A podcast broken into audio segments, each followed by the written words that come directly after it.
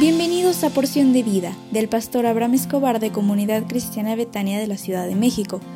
Prepárate porque hoy recibirás un mensaje para ti. Buenos días.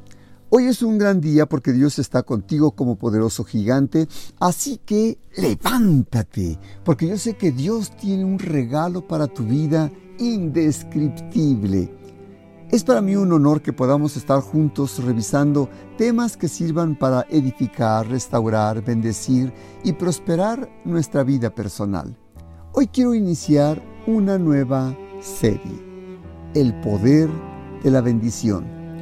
Existen dos palabras contrarias, una es bendecir y la otra maldecir.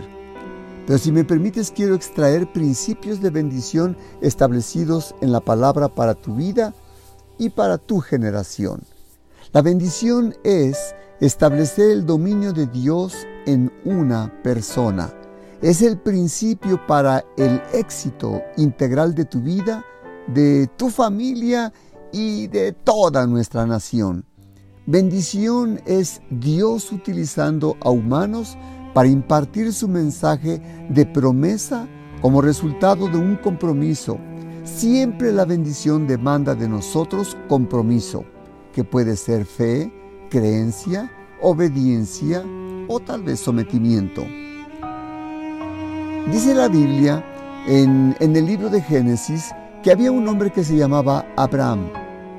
Dice en Génesis 12, 1 al 2, pero Jehová había dicho a Abraham, vete de tu tierra y de tu parentela y de la casa de tu padre a la tierra que te mostraré, y haré de ti una nación grande, y te bendeciré, y engrandeceré tu nombre, y serás bendición.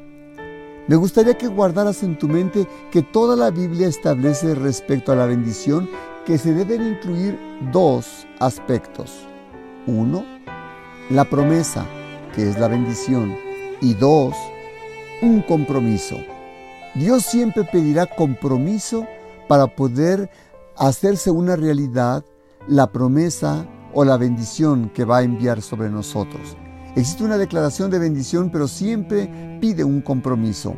Dios prometió bendecir a Abraham y hacerle grande, pero había una condición, Abraham tenía que obedecer a Dios. Tendría que dejar su hogar, sus amigos, y viajar a una tierra nueva donde Dios le prometió que construiría una gran nación a partir de la familia que le daría. La bendición de Dios incluye cinco aspectos. Esto es, uno, una promesa real. Dice números 23, 19, Dios no es hombre para que mienta, ni hijo de hombre para que se arrepienta. Él dijo y no hará, habló y no lo ejecutará. Entonces es una promesa real. Dos, se cumplirá en el tiempo establecido. Tres, debemos aprender a vivir esperando que la promesa llegará. Cuatro, puede ser para una persona, una familia o hasta una nación. Cinco, no olvidar que existe una condición, compromiso. Abraham obedeció dejando su casa, su parentela, las cosas que él tenía, y él salió para ir por la promesa que Dios tenía para el futuro. Y muchas de esas bendiciones que Dios tenía para él, él no las pudo ver con sus ojos naturales. Dios está tratando de bendecirte, pero pide solamente que le creas y que estés dispuesto a confiar en Él y te pedirá siempre un compromiso. Así que Dios te bendiga.